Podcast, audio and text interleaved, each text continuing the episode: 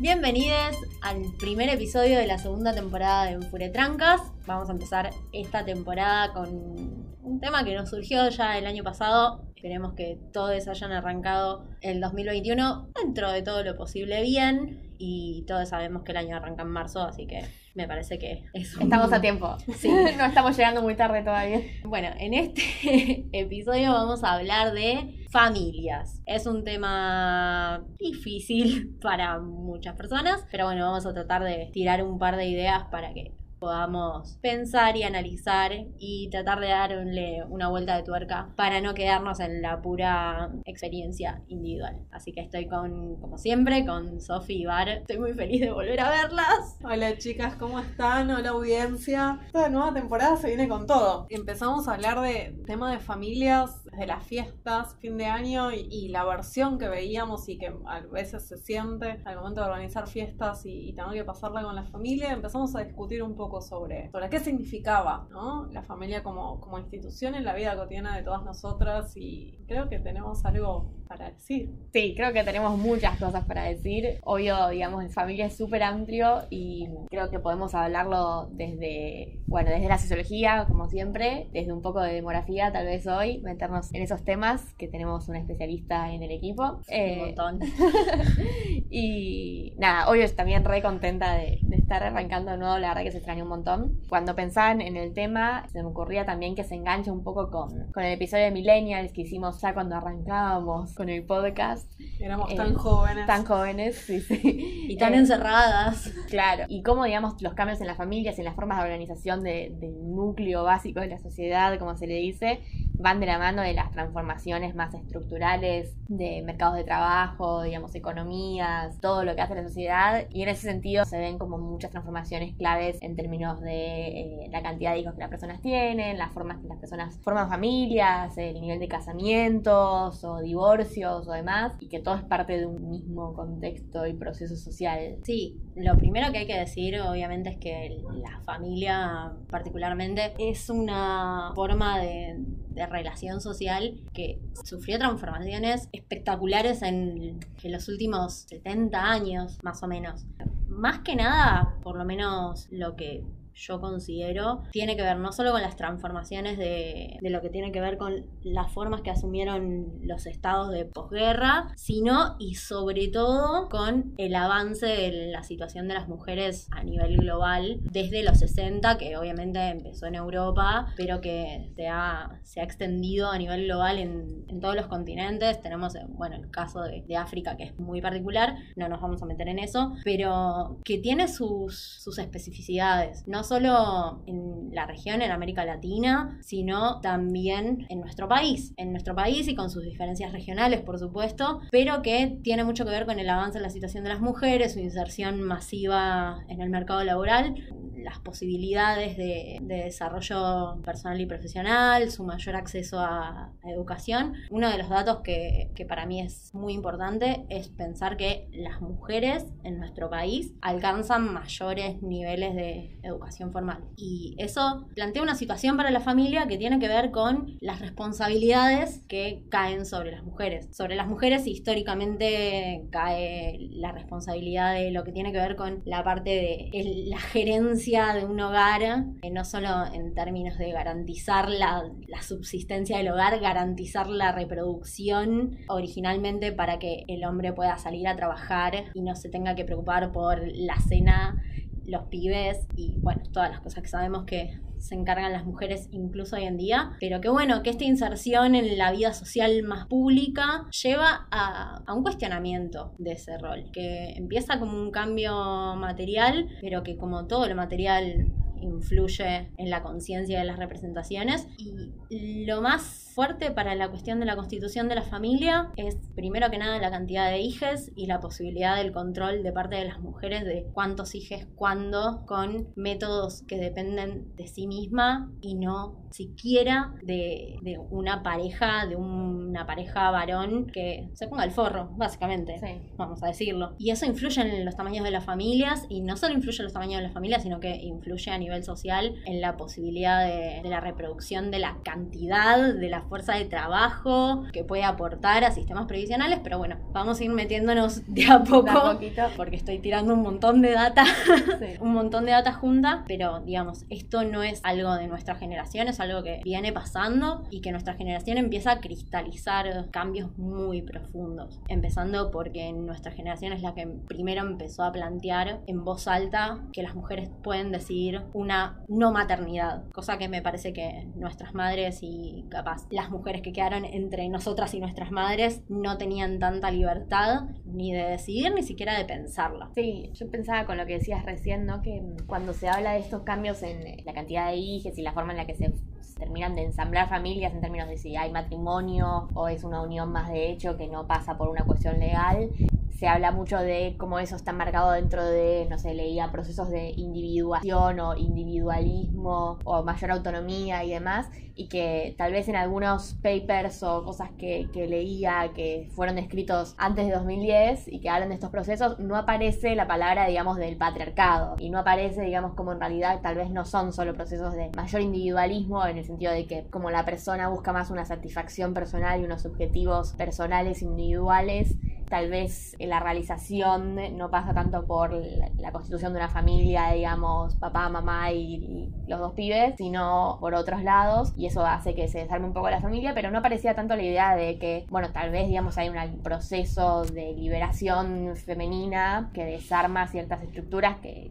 beneficiaban a una parte de la sociedad masculina y no a la otra, que eso fue tal vez lo que también desarma esos procesos, tal vez. No porque no, no esté lo otro, también el individualismo y demás, pero sí mirarlo más desde específicamente el uso de los de los anticonceptivos, la, las leyes eh, que permiten el divorcio y la inserción en el mercado laboral como factores que ayudan a la autonomía femenina, que siempre fue algo que se quiso y tal vez aparecieron las condiciones materiales para que vaya sucediendo y entonces eso lleva a cambios en cómo se conforma la familia. Sí, creo que todos estos cambios de los que mencionan se, se van viviendo y se van como incorporando de manera distinta, ¿no? Claro decía recién que la generación de nuestras madres o la generación entre medio de nuestras madres y, y nosotras no, no, tenían permitido decir que, que, no deseaban la maternidad o incluso imaginar una vida sin maternar, más allá de que algunas lo, lo hubieran hecho o, o, elegido. Y me puse a pensar en, en un montón de gente que, que, uno conoce de esa generación en el medio entre nosotras y nuestras madres, que capaz no imaginaron una vida sin saternar, sin embargo se permitieron hacerlo más adentrada en, en edad, ¿no? Como cuántas madres con tratamientos para poder maternar más tardíamente, cuántas madres que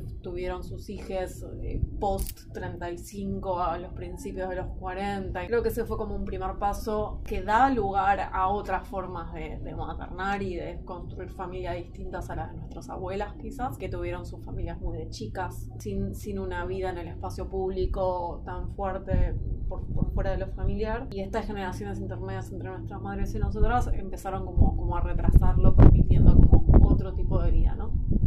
Creo que nuestra generación tiene otra forma de, de, vincularse, más vinculada al deseo, y que eso se ve con, con la disposición en, en, en, el ámbito público para discutir la ley del aborto, todas esas discusiones que, en otros momentos no hubieran podido ser, pero que, que, surgen también, no es que surge de nuestra generación, sino que surge de, una lucha de mucha historia y mucha trayectoria, pero que con esos pequeños pasos da lugar a que hoy podamos hacerlo más en un ámbito público. Pero también pienso que estas formas de vivir y estas formas de, construir la vida cotidiana con estas decisiones no son iguales en todos los países, ¿no? Eh, capaz lo vemos más con cuestiones de matrimonio. ¿Cuántas veces hemos visto videos virales en YouTube de los pedidos de casamiento en Estados Unidos y, y lo importante que es no llegar a los 30 si no estás casada? Estados Unidos tiene un problema igual, ¿eh? Hay una obsesión con la propuesta de matrimonio ahí que es complicada. Bueno, complicada. Pero, pero es una obsesión que nosotros no tenemos y que no compartimos y que no sé ustedes, pero yo no termino de entender muy bien, como que a mí me da un poco de ansiedad la decidir con quién pasar el resto de mi vida en una pareja heterosexual y monogámica, como que, uff, es un montón, a los 20, como, oh, qué sé yo, no sé, no puedo elegir una carrera universitaria a los 20, imagínate una pareja para toda la vida, ¿no? Eh, sin embargo, en, Estados Unidos pasa y es habitual y todavía no se discute, ¿no? Entonces, como empezar a, a, mí lo que, lo que me pasaba era eso, ¿no? Empezar a ver que había cambios en la sociedad, que esos cambios empezaban a repercutir en los momentos de la historia de vida de cada una de nosotras o cada uno, a cada una de nosotras, pero también que no, no todas las sociedades lo vivían de la misma manera y ponían las mismas expectativas y que ni siquiera era una cuestión generacional. No era que los les millennials nos pasa esto, sino que, bueno, les millennials argentinas quizás, que es distinto a les millennials estadounidenses o europeos o latinoamericanos. Igual hay una cosa que para mí es clave entender que es, o sea, cómo se empieza a producir como, primero que nada, el descenso en la cantidad de hijas y tiene que ver con una reducción de, de la mortalidad infantil. Antes, y esto me refiero a antes, a distintos momentos en cada región, en cada país. Para tener capaz cuatro pibes tenías que parir ocho. La mitad se morían antes de los cinco años. E igualmente hace poco estaba leyendo un estudio que era muy entretenido, muy, muy entretenido, de una científica que se llama Karen Oppenheim Mason, que decía algo que me pareció muy interesante y me pareció muy casi divertido en un nivel medio morboso, que decía que, que las parejas tuvieran muchas hijas no significa que no las planificaran. Es algo que resulta obvio en el sentido de las distintas motivaciones que puede tener una pareja al decidir la cantidad de hijas, incluso sin métodos anticonceptivos modernos, pero que tienen que ver con decidir cuántos hijos se tenían después del nacimiento de esos hijos y hablaba de el infanticidio, del abandono, de la, negligencia en las obligaciones parentales, digamos, que llevaban capaz a la muerte de, una niñez porque era algo que no se quería y no, o no se podía. Entonces, ya partiendo de esa base, bueno, ¿cómo se decide tener ese hijes y las formas en que se decide y las formas en que eso se va regulando fue cambiando? Obviamente, tiene que ver algo que me, que me quedó en el tintero con creo que lo que decías vos, Bar, es que a veces yo creo que se da una, se da una retroalimentación entre las cosas que se tienen disponibles y las cosas que una generación puede incorporar. Capaz las generaciones que, que tuvieron los primeros métodos anticonceptivos modernos, realmente lo que fueron las píldoras anticonceptivas y el DIU, parte de una necesidad que era la de, la de tener anticonceptivos modernos, pero las generaciones posteriores ya nacen con eso existente y se crían con eso y aprenden de manera mucho más masiva a tenerlos al alcance de la mano y además la altura que toma cada estado de cada país al respecto de eso. A mitades de los 60, América Latina como región, lo que ocurre es una explosión demográfica con 6, 7 hijos por familia que sobreviven. Y bueno, hay un montón de discusiones a nivel de organismos internacionales con las cuales no les voy a aburrir, pero es interesante ver, por ejemplo, las experiencias de México y de Brasil respecto de cómo actúan en ese sentido. Brasil no toma medidas específicamente apuntando a la planificación familiar, pero toma otras medidas respecto de, de su sistema de salud que repercuten en eso. En cambio, México, por ejemplo, crea un organismo específico para las decisiones respecto de política demográfica y que implementa políticas de planificación familiar en un sentido más demográfico, en un sentido más de control del crecimiento poblacional, porque el crecimiento poblacional, más allá de, tiene que ver con una ciencia que es la demografía, tiene que ver también con cuestiones que atañen a la sociedad en una manera mucho más grande que capaz a veces nos olvidamos y que capaz muchos de nuestros oyentes no lo tienen en la cabeza, que es la reproducción de la sociedad en términos de, que sea sustentable. Porque, digamos, si nuestra generación de golpe no tiene hijos, ¿saben qué es lo que va a pasar? Nadie va a tener jubilación. Básicamente.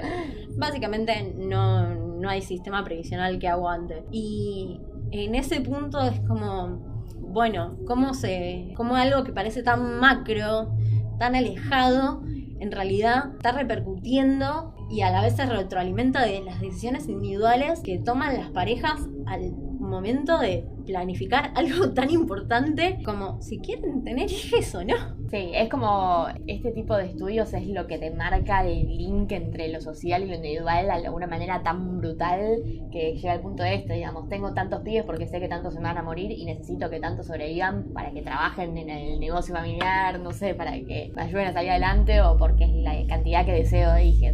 Y ahí hay algo como, a, a mí me resulta como medio traumante cuando lo pensás, que es esto, ¿no? De nuevo, voy a repetir cosas, pero la posibilidad de las cosas materiales y cómo eso afecta las decisiones, en el sentido de cuando se aprueba la, la ley de divorcio, digamos, la cantidad de divorcios que hubo en un par de años y la cantidad de casamientos que hubo, que fue toda esa gente que estaba ya en otra relación, pero no se podía divorciar de su esposo o marido anterior y, entonces logró, digamos, consensuar legalmente esas relaciones en las que ya estaba. Y yo creo que eso pasa todo el tiempo, digamos, es como, ¿por qué las mujeres, digamos, piensan sus vidas viéndose teniendo menos hijos? Porque es lo que siempre desearon y ahora que tienen mayor autonomía e independencia económica además pueden hacerlo, o en realidad más o menos a medida que fueron logrando mayor autonomía, como que los deseos fueron cambiando porque a veces uno tiene tan metido en la cabeza las cosas que puede hacer dentro de un marco de posibilidades que no piensa más por fuera de eso, o era un, era un nivel de autorrepresión tal que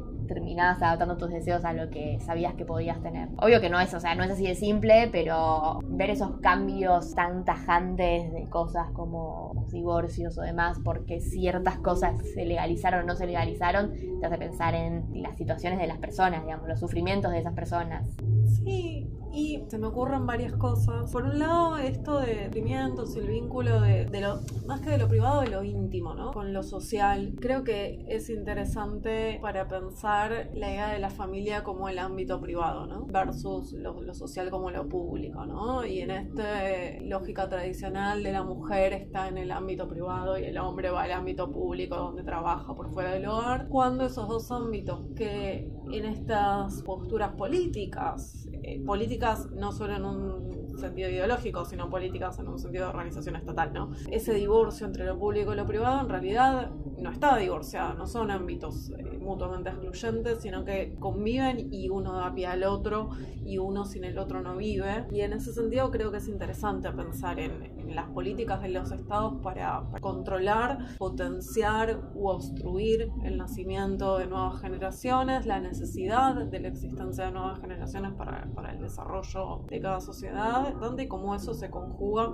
con lo individual de cada persona. ¿no? Igualmente lo, lo loco que tiene pensar esta interrelación entre lo público, lo social y lo individual o lo íntimo es, por ejemplo, el caso argentino, que Argentina siempre tuvo una posición históricamente a nivel Estado pronatalista. Hay que poblar la Patagonia. Hay que poblar la Patagonia. Y en eso hay como un bajo continuo a lo largo de la historia que incluso llevó a obstruir el acceso a métodos anticonceptivos. Hoy en día incluso seguimos viendo en casos, por ejemplo, de, de mujeres que quieren ligarse las trompas, que les siguen exigiendo un consentimiento de la pareja, ya sea marido, ya sea novio, lo que sea, o directamente de la excusa de sos muy joven, aunque sea eso sea ilegal. Y aún así, Argentina bajó de manera sostenida su nivel de fecundidad, más allá de que en los números esté estancada hace ya unas décadas,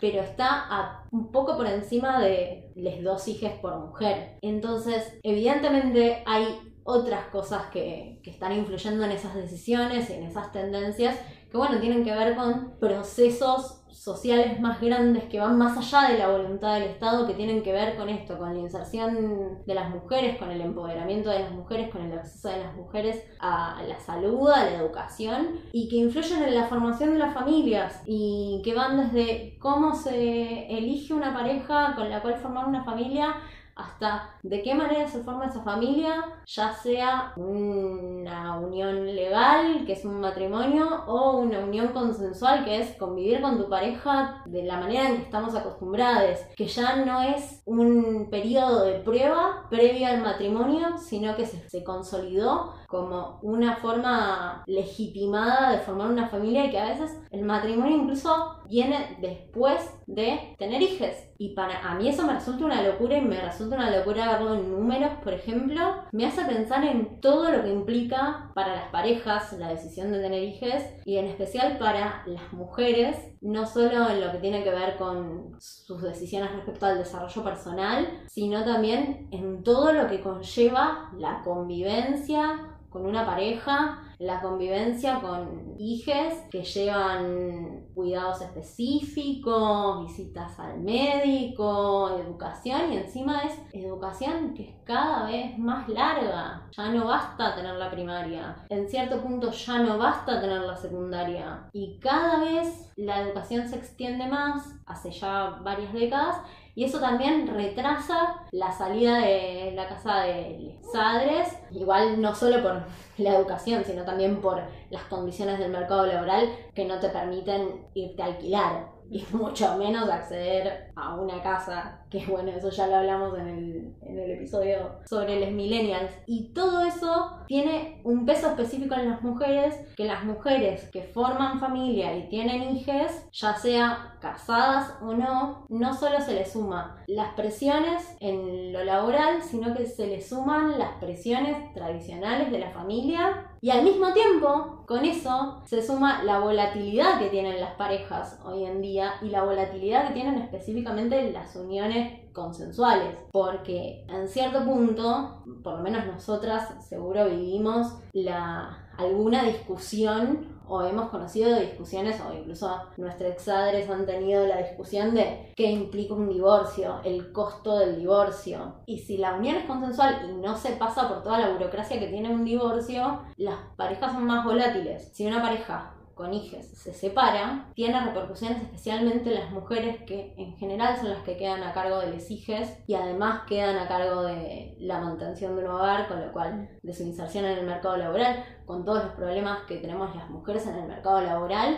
y en las pocas flexibilidades que nos permite para poder armonizar vida personal y desarrollo laboral. Y a todo eso, además, se le suma que como la gente vive cada vez más años, padres de las mujeres viven más años, llegan a edades mayores con dificultades, con imposibilidades y que recae sobre las mujeres el cuidado de las personas mayores en gran medida. Entonces, hay una investigadora que se llama Julieta Quildebrán, que es una persona muy maravillosa, la queremos un montón, que habla de las mujeres sobre responsabilizadas. Y claro, nosotras, que ya hemos visto todo eso, que ya lo vimos en nuestras madres, que lo vimos en compañeras, ¿qué nos queda a nosotras pensar cuando ya vimos todo eso y crecimos con eso? ¿Para qué voy a tener hijos? ¿Cuál es la motivación? Si las licencias por, por maternidad son cortas, ni hablar de las licencias por paternidad, que son un chiste de mal gusto, que imposibilitan ya de antemano la, el cuidado compartido de los hijos con una pareja, ni hablar de las desigualdades en lo que es la distribución de las tareas del hogar que no solo incluyen el cuidado de hijas, sino que además la responsabilidad que se tiene sobre madres, padres, abuelos, mayores a los que hay que cuidar y con los que hay que lidiar. Y en eso, todo eso recae, todos esos cuidados recaen sobre la familia, pero no sobre la familia en condiciones de igualdad, sobre las mujeres. Y yo me acuerdo hace relativamente poco, cuando empezó lo de la pandemia y fue todo el tema de los geriátricos, donde las personas mayores se estaban contagiando de COVID, me acuerdo de ver algo espantoso de un ser tan del mal como Valle Checopar, que decía, ¿cómo vas a ser tan sorete de mandar a tu mamá o a tu papá un geriátrico. Bueno, me parece que la discusión sobre el cuidado de las personas mayores es algo que está en agenda, pero que además hay que empezar a discutir a nivel social para generar consensos, pero eso se extiende también a los hijos, se extienden las licencias por, por maternidad, se extienden las licencias por paternidad y que terminan generando reticencia de parte de mujeres y de varones a tener hijos. Y eso tiene consecuencias sociales gravísimas. No estoy diciendo haga patria, tenga pibes, ni a palos, pero... Igual sí, que tengan pibes y que nos paguen la jubilación a quienes no queremos tenerlos. Por supuesto. tengan pibes para que nosotros nos podamos jubilar. Por supuesto. Pero con las condiciones dadas para que la decisión de tener hijos no sea un garrón. Qué difícil. Me acuerdo hace un par de años había venido un investigador extranjero a Argentina a contarnos de, de sus investigaciones, qué sé yo, y había puesto unos gráficos en el proyector sobre cómo, cuáles eran los cambios en el trabajo, en el desarrollo de la vida laboral de varones y mujeres luego de ciertos eventos en sus vidas, ¿no? Y, y mostraron cómo a partir del nacimiento de, de la primer hija, todas las trayectorias femeninas se estancaban o empezaban a decaer, ¿no? Como que se, se empezaban a conseguir trabajos de menor cantidad de horas o con menor responsabilidad para poder coordinar y combinar la responsabilidad familiar con, con la laboral. No hablaban de determinaciones de las trayectorias laborales, sino como, como de menores responsabilidades, un, un descenso o estancamiento. Mientras que en, en varones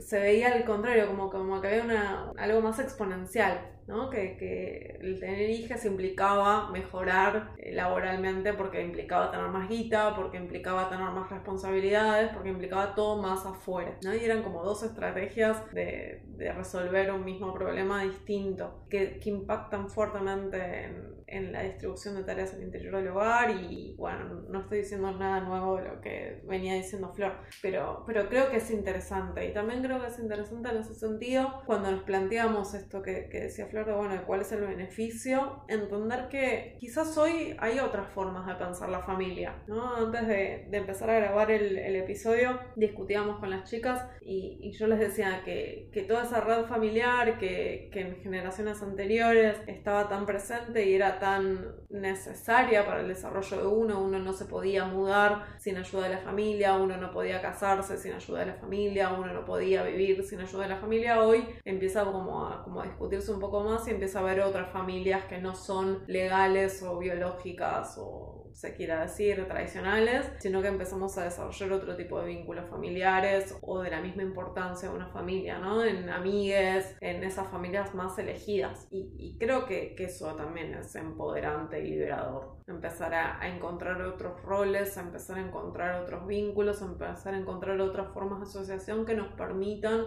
llevar adelante la vida cotidiana y que, por ejemplo, en pandemia, en un momento donde no se puede terciarizar el, las tareas de cuidado, tener una red que te pueda acompañar y te pueda dar una mano cuando tenés que salir a laburar y alguien tiene que ayudarte con el cuidado familiar. Y ese alguien puede ser una amiga, puede ser un vecino o puede ser un, un miembro de la familia. Sí, eso sin negar la responsabilidad de legislar. Sí, obvio. Porque si no, recaemos en la misma, en responsabilizar a individuos que también tienen la potestad de elegir no cuidar. Por supuesto, ¿no? Obvio. Y lo otro que me parece importante de la cuestión de poder generar redes de cuidado institucionales, para mí tiene que ver con la profesionalización.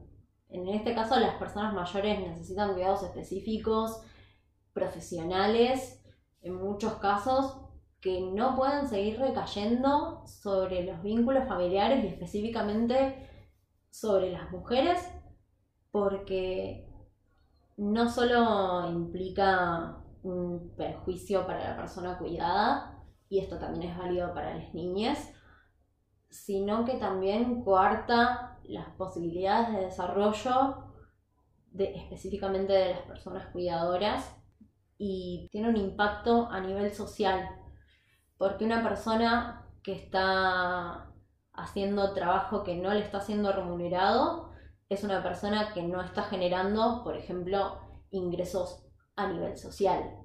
Es una persona que capaz podría trabajar más horas y bueno, en un mundo y en un país donde se donde las relaciones laborales estén formalizadas y haya aportes para todos, es una persona que no está generando ingresos para el Estado.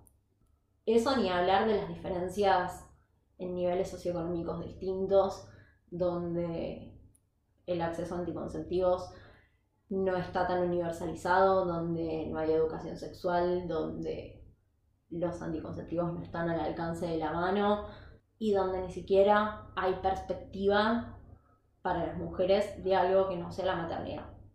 Hay que pensar enfoques específicos para esos sectores, porque si no, la realidad es que estamos condenando a las mujeres a que en mayor o menor medida y en los distintos grupos sociales perpetúen un rol tradicional que no les permita su desarrollo personal y que además tenga implicancias a nivel social que ahora no las estamos viendo a nivel país y que si no se toman cartas en el asunto y que si no se piensan y si no se discuten de manera seria, directamente las consecuencias no, no se terminan de procesar porque vamos en, en camino a no poder jubilarnos directamente.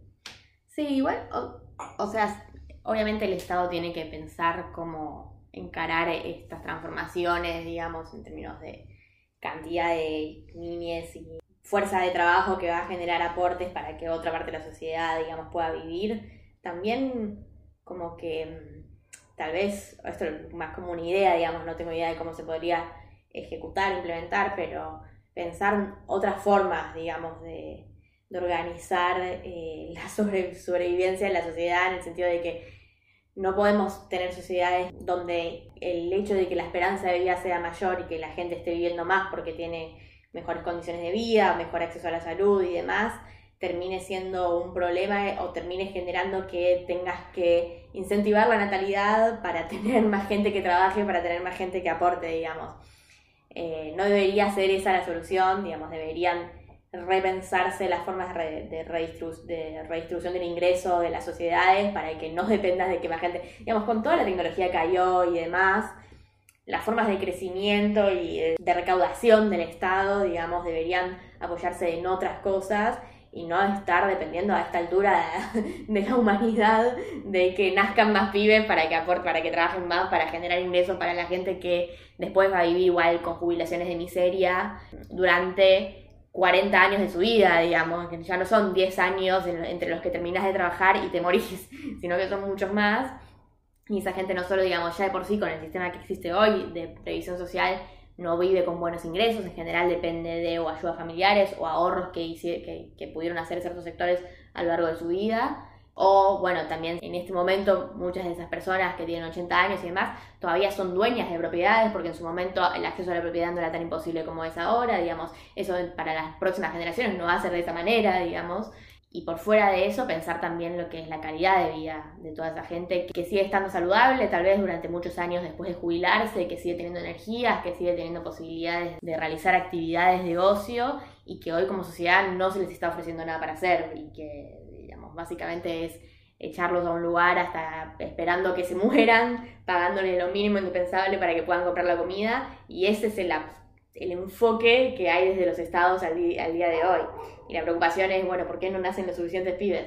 Obviamente los cambios que se dan en la sociedad son producto de las acciones del Estado también y de las transformaciones más generales que el Estado acompaña, pero a la vez, digamos, es importante que las cosas que ya vienen en tendencia no se vean modificadas artificialmente por necesidades económicas de recaudación, sino que se pueda acompañarlas eh, para que las personas puedan ser lo más libres y vivir la mayor parte, de, o sea, todas sus vidas con una buena calidad de vida.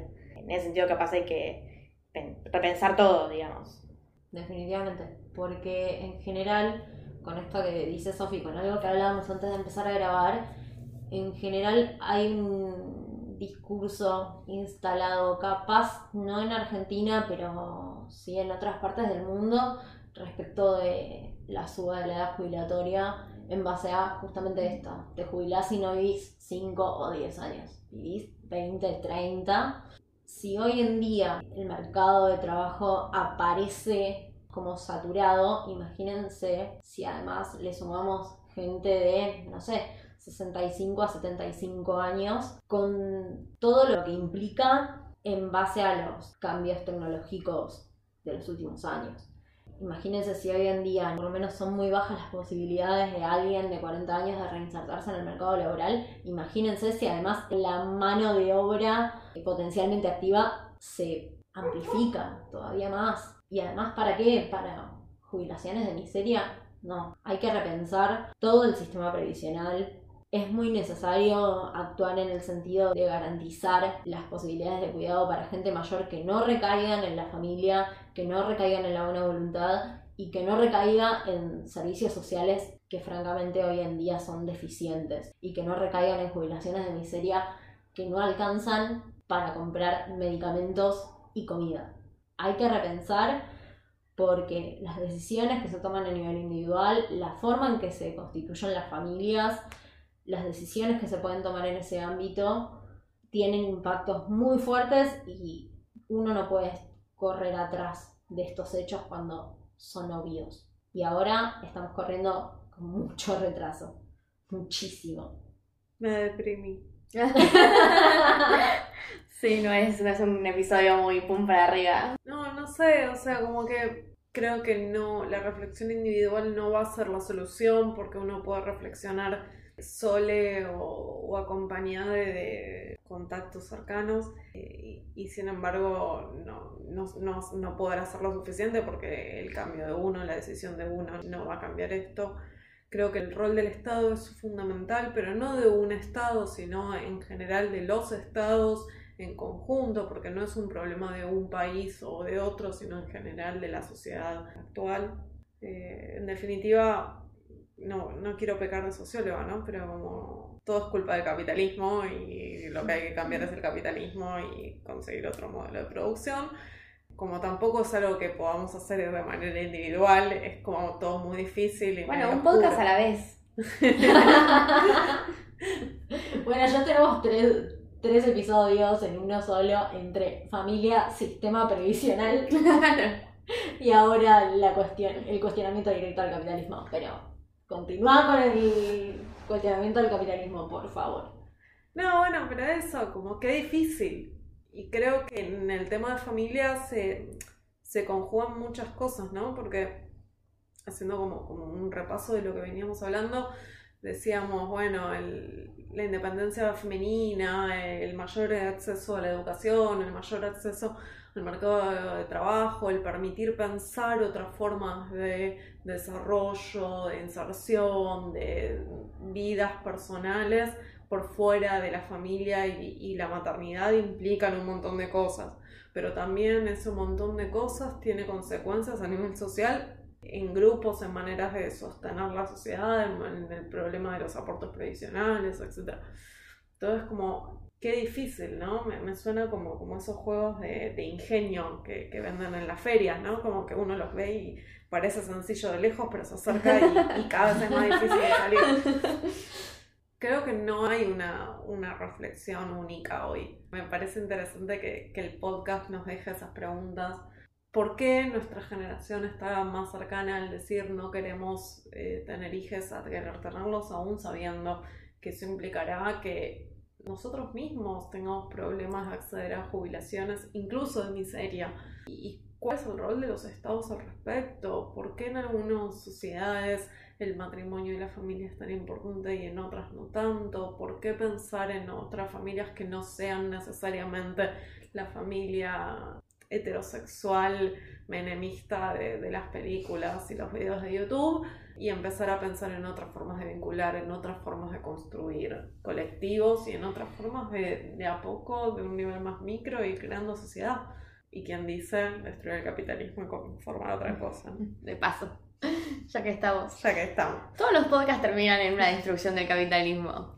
Además hubo un poco de materialismo así viola de todo, Flor en Moto tiró todo, nace de la base material de las cosas, estuvo, muy bien. Yo como último dato de color, la experiencia de Europa que claramente tiene poblaciones gigantes de adultos mayores, los países que fueron más exitosos en detener la baja indiscriminada de la fecundidad son los que han tomado medidas que apoyan el crecimiento de las mujeres que ayudan a distribuir las, tareas en un sentido de más equidad de género, los que aportan no solo plata, sino que también medidas concretas, por ejemplo, y es solo un ejemplo, la extensión de las licencias por paternidad. Y me parece que en las discusiones que se van a venir en un futuro no hay que pensar en cosas como prohibir el aborto, que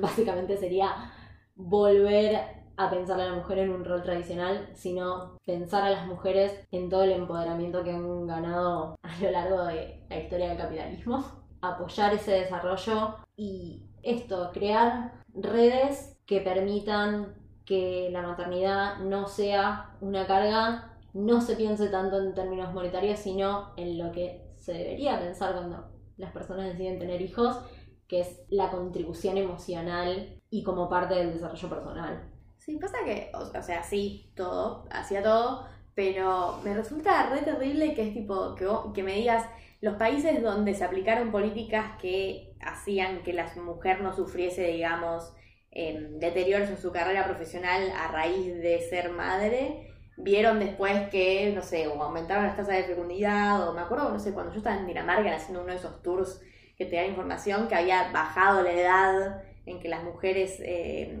digamos, tenían sus primeros hijos, eh, que tenía, o algo así, no sé, o que, no sé si estadísticamente, ¿no? Pero como que era algo que se empezaba a ver había mujeres jóvenes eh, teniendo hijos, porque ahí quiere decir que entonces sí querías ser mamá. Era un cálculo racional que estabas haciendo de si soy mamá, me perjudica mi carrera y yo quiero, digamos, poder desarrollarme personal y profesionalmente.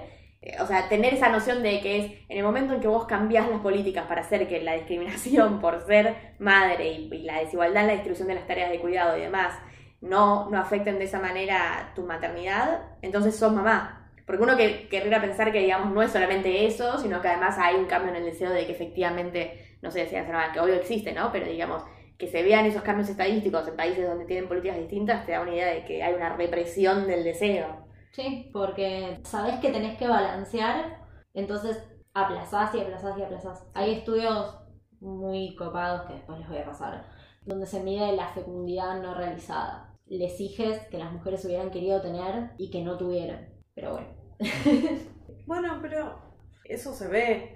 La idea de que uno no puede todo y tiene que negociar consigo mismo y, lograr como combinar deseos y, también es un poco lo que todos hacemos en nuestra vida cotidiana, como que a todos nos gustaría vivir de renta sino que tener que trabajar, pero bueno, somos pobres y hay que trabajar y en el medio negociamos con un montón de cosas, bueno, hay que trabajar, pero hay trabajos que acepto de mejor gano que otro, hay algunos que uno sabe que no haría y así más o menos dentro de las posibilidades que cada, de cada sujeto tiene, va negociando consigo mismo. Sí, el problema es que esa, esa negociación es muy diferencial para varones que para mujeres. Bueno, pero lo es con todo, no es con esto nada más. No, claro. Eh, y son esas desigualdades y ahí sí creo que no tenemos que seguir enfocando las políticas en dónde está el empoderamiento femenino solamente o dónde está el desarrollo de las trayectorias de las mujeres, sino empezar a pensar cuáles son los nuevos lugares de los hombres en esta sociedad. ¿Por qué tengo que ir yo como mujer a seguir marchando pidiendo derechos cuando, por ejemplo, está el derecho de licencia por paternidad que debería ser un derecho y debería haber un espacio, debería haber un rol para eso, debería haber eh, toda una política desarrollada para eso y bueno, no está. Y en ese sentido lo que deberíamos empezar a pensar no es solamente los roles no tradicionales de la mujer, sino empezar a pensar en roles no tradicionales para varones también, empezar a jugar eh, en pos de eso, ¿no? Como descentrar un poco la responsabilidad, porque al final terminamos teniendo responsabilidad en esto también. Nos hacemos cargo de los pibes, nos hacemos cargo de los viejos, nos hacemos cargo de los cambios de la sociedad, nos hacemos cargo de la ley, boluda, en algún momento quiero dormir. Sí, sí, sí. Por favor, dejen dormir a Van. Por favor, dejen dormir a Van. Pero no, es que realmente creo que, está buenísimo y que las putas amas en todo y está buenísimo, pero bueno, ya es como un momento también de, empezar a pensar los roles de, otros actores. Y en esos roles de otros actores tenemos a los varones como padres, pero también como parejas, eh, que, es algo que venimos discutiendo desde hace un montón de episodios, y ahora con este también un poco el rol del Estado en esto, ¿no? Y eso nos lleva a otro capítulo que tenemos en, en ahí en una agendita sobre masculinidades. ¡Ah! ¿Será el siguiente? Los harán en el próximo episodio de Trancas. Y mientras tanto, pueden seguirnos en arroba en Twitter y también pueden em, pagarnos unos nuevos, una nueva tanda de cafecitos para este año. eh, que necesitamos, ya verán, el primer episodio quejándonos que estamos cansadas. Eh, ¿Cómo es? Cafecito. Cafecito.app con doble P barra Enfuretrancas, igual está en nuestro Twitter. Así que, bueno, les dejamos pensando un montón de cosas y hay otro montón de cosas que desgraciadamente no pudieron entrar. Así que nos vemos en el próximo episodio.